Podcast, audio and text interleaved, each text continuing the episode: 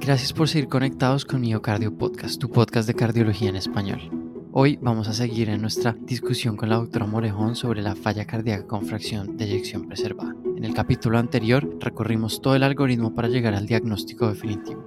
Y en esta segunda parte nos vamos a enfocar en cuál es el tratamiento de esta condición y en las conclusiones del capítulo. Así que seguimos con la doctora Morejón.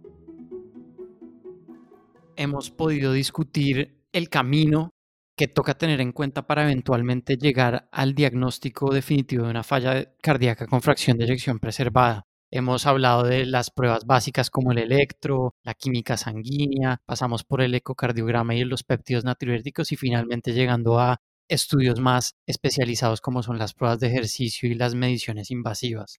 Creo que con esto ya tenemos un plan de ruta claro para saber cómo poder llegar al diagnóstico definitivo, pero otra vez reforzando la idea de que esto es una guía y no necesariamente es una receta que toca seguir al pie de la letra, sino aplicar individualmente a cada paciente.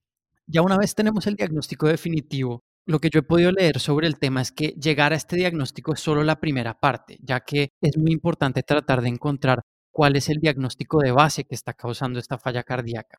Mi pregunta, doctora Morejón, va a cuáles son las principales etiologías de la falla cardíaca con fracción de eyección preservada. Que dentro de esta entidad, como en un momento lo dije al inicio de esta charla, metemos en una sola bolsa de gato muchas entidades. Por lo tanto, debemos separarlas. ¿Cómo podríamos hablar de fenotipos dentro de la insuficiencia cardíaca? Desde luego que hay aquel grupo que, por ejemplo, destacan las comorbilidades. En estos pacientes predominan la hipertensión, la obesidad, la enfermedad coronaria. Y en este punto me gustaría también destacar lo importante que es la enfermedad coronaria, puesto que sí se ha identificado que pacientes que tienen enfermedad coronaria, la fracción de eyección no se ve alterada. En cinco años, los pacientes, su fracción de eyección cae en un promedio entre 2 hasta 7%. Por lo tanto, realmente no es solo el seguimiento a través de, de la fracción de eyección de estos pacientes, Tampoco es necesario eh, hablar de que estamos buscando necesariamente un esquema residual, sino tomar en cuenta que esta entidad puede generar la caída de la fracción de eyección con el paso del tiempo y debe ser una entidad, patología, una comorbilidad que no debe ser descuidada por lo que puede generar en los pacientes a largo plazo. Así que podemos tener un grupo de pacientes con un fenotipo en el que hay comorbilidades, que no olvidemos la diabetes. Hay otro grupo de pacientes que se ha identificado que se caracterizan por tener eh, disfunción pulmonar y cardíaca. No olvidemos en este grupo los pacientes con hipertensión pulmonar. Hay otro, paciente, otro grupo de pacientes que se caracterizan por tener eh, muy marcados los cambios hemodinámicos y básicamente no en reposo, sino a través del ejercicio, aquellos que debemos buscarlos. Y hay otro grupo de pacientes que también tienen eh, alteraciones afuera del corazón, lo que les decía, sale del corazón todas las complicaciones que tienen estos, este grupo de pacientes y también hay otros pacientes que tienen, por ejemplo, aquellos que tienen péptidos normales, pero tienen marcadores de inflamación elevada, tienen marcadores de, daño cardíaco, tienen marcadores de, de, fibrosis. ¿Cómo encasillarlos? Siempre es una gran una duda. Lo que de manera global se ha intentado hacer es hablar de una, un grupo de insuficiencia cardíaca con fe preservada primaria, que es aquella que hemos venido hablando con mayor énfasis, y otro grupo que es secundaria. ¿Y secundaria a qué básicamente?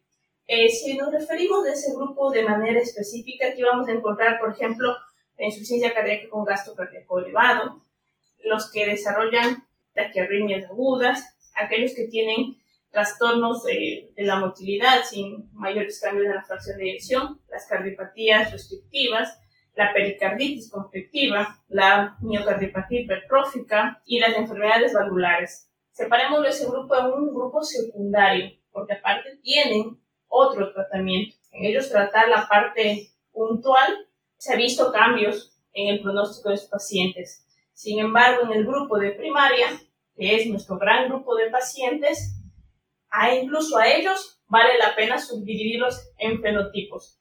Y esto quizás nos va a ayudar a que nos enfoquemos en tratar sus comorbilidades de base y quizás eso nos permita cambiar las alteraciones cardíacas, ¿no? Por eso decimos una vez más, hay que salir del corazón en este grupo.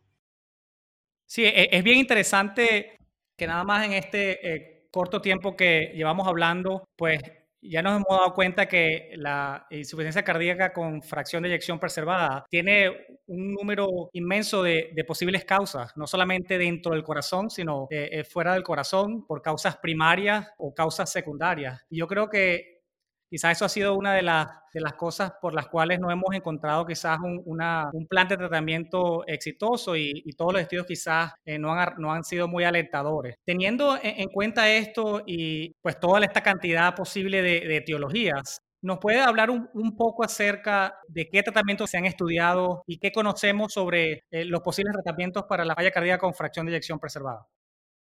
Bueno, en insuficiencia cardíaca tenemos las dos caras de la moneda. El gran éxito que ha vivido la, su fenotipo con fe reducida y de una u otra manera el fracaso que hemos tenido en esta entidad.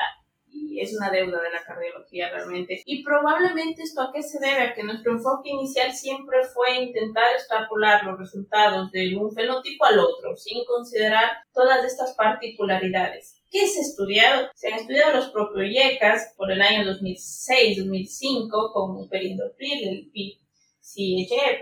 Se estudiaron los ARA2, el programa SHARM, puntualmente el SHARM y Versartan fue también estudiado con unos pocos años de diferencia. Los antagonistas del receptor beta adrenérgico fueron estudiados y los betas con carvedilol, nebivolol. Tenemos también el estudiado todo lo que va para la parte pulmonar, el óxido nítrico, estimulantes del GMP cíclico, el sildenafil, monohidratos de nitratos inorgánicos y últimamente este, veres igual con el Sócrates. Y si vamos a otras terapias, tenemos el propio DIP, el DIP que fue en el 2006 que hubo una tendencia a disminución de hospitalizaciones y hablamos de otras terapias, el con ibravadina, Panache también fue con que este fármaco acá no lo tenemos, que es el, la y el champion, ¿no? Pero esto es una terapia guiada que básicamente de las presiones pulmonares con cardiomeros. ¿Qué me falta mencionar? Desde luego, eh, dos estudios icónicos, creo que dentro de esta entidad, como el TOCA, como espironolactona, y el, el ALDO también como espironolactona, ¿no? Sino que desde luego el TOCA es el que va a marcar por sus miles de pacientes, no recuerdo, fueron cerca de 4.000 pacientes, y desde luego está el sacubitrilo valsartán. Ahora, ¿cuál estudio fue positivo? Dentro de los puntos primarios que todos buscaban, que es reducción de mortalidad, ninguno de ellos. Así que es una deuda. Hemos sacado de todos estos estudios cosas positivas, por ejemplo, hablar de que mejora la caminata a los 6 minutos, que el que el estudio Shan, por eso Candesartán siempre ha sido considerado con reducción de hospitalizaciones, pero lo que sí se vio en el Shan, por ejemplo, es que mientras más baja sea la fe dentro del grupo que se consideró fe preservada, hay más beneficio. Con Iversartán hay un potencial beneficio en pacientes con péptidos bajos. Nos dio también otra idea el, el que había mejoría en la calidad de vida. Pero ninguno de estos puntos alcanza para que estos fármacos ingresen a las guías. Los betabloqueantes, bueno, ninguno de los betabloqueantes ha tenido un ensayo realmente icónico en esta entidad. Todos los resultados fueron neutros. El, el demostró reducción de la frecuencia cardíaca y con ello más bien hubo reducción de la capacidad del ejercicio. Con el estudio con carvedilol, fue un estudio de open label, así que realmente no es para considerarlo. Vámonos a los estudios grandes, creo yo, que han generado mayor repercusión, como el TOCA en el año 2014. Recordar que aquí el punto de corte fue de 45%. Y lo llamativo de este estudio fue la variación geográfica, ¿no? Y cuando se midió el metabolito activo o el grupo de básicamente América, realmente sería positivo vale la pena tomarlo en cuenta cuando en el estudio original debemos decir que no fue positivo este ensayo y esto ha forzado últimamente a que la FDA considere este fármaco darle paso para esta entidad. Quizás debemos pagar el precio de un ensayo que perdimos una oportunidad. Realmente creo que es así. Vamos con Arnis, sacubitrilo valsartán, que si bien Paramount en el 2012 ya nos dio una expectativa en cuanto a decir, bueno, reduce el volumen atrial, Paragon en el 2019 es la sorpresa al ser un estudio, yo diría si vamos a ser rígidos, es un estudio negativo. No cumplió su en primario, pero nos dejó una lección muy grande eh, Paragon cuando uno quiere analizarlo de una manera, no, no diría optimista, sino de cómo quizás incluso grandes se pueden equivocar en el diseño, porque ustedes saben que si quitamos siete eventos, son solo siete eventos, el estudio es positivo. Pero bueno, eso es una, algo muy hipotético. Pero sí nos demostró una vez más que mujeres y con una fracción de eyección de menos del 57% hay beneficio. ¿Y por qué esto lo destaco? Porque esto ha generado que una vez más se tome y con mayor énfasis ¿qué es la fracción de eyección normal? ¿Qué es lo que primero debemos preguntarnos y que hemos, nos hemos equivocado los grupos que hacemos de insuficiencia cardíaca porque, como lo dije al inicio de toda esta charla, es un punto de corte arbitral. Por lo tanto, nos da una luz, es una hipótesis, pero el ensayo es negativo. Sí, la agencia reguladora, ustedes saben que la FDA está autorizado, no se sabe todavía a detalle a qué paciente autoriza dar sacubitrilo valsartán, pero recuerden que recientemente también el punto de corte lo modificaron las guías de ecocardiografía, por lo tanto van a existir cambios. Creo que las próximas guías de insuficiencia cardíaca y los expertos que las están desarrollando van a enfrentarse a un gran desafío. Es una deuda de tratamiento, debemos ser claros, no hay nada que demuestre, haya demostrado beneficio, han sido muchos fármacos estudiados. ¿Qué nos queda en el camino? la gran serendipia de la cardiología, yo diría de la medicina, con los inhibidores de CRGT2. Realmente lo que han demostrado estos fármacos, que en un inicio como hipoglicemiantes, realmente ahora son fármacos cardiovasculares con beneficio para los pacientes diabéticos en control de la de la glucemia. Quizás estos fármacos nos puedan dar una respuesta. Sabemos que hay estudios en curso, básicamente con DAPA, DAPA y empagliflozina, que uno esperaría los resultados estén para, el, para este año. Y bueno, no, no puedo adelantarme porque sabemos que ni siquiera conocemos el mecanismo que da beneficio para la insuficiencia cardíaca con fracción de eyección reducida. Siempre hablamos de su potencial diurético y que al mejorar la congestión esto ayuda. Por otro lado, ya estamos teniendo evidencia con, por ejemplo, el empatropin, que hay beneficio a través del remodelado. Así que creo que estos fármacos, con los dos ensayos que probablemente se presenten este año, con DAPA y con EMPA, esperemos nos den la sorpresa. ¿Y por qué esperemos? Porque es una población que merece nosotros tengamos una respuesta más concreta a sus demandas terapéuticas. Bueno, a mí me parece muy interesante la diferencia que hay con falla cardíaca eh, con fracción de eyección reducida. Y para esto recuerdo mucho el capítulo que hicimos unas semanas atrás con el doctor Felipe Martínez, en el que hablamos a detalle sobre esos tratamientos, sobre las imágenes, sobre el diagnóstico. Entonces me parece ser clave hacer énfasis en este punto, ya que es una diferencia que es importante tener en cuenta.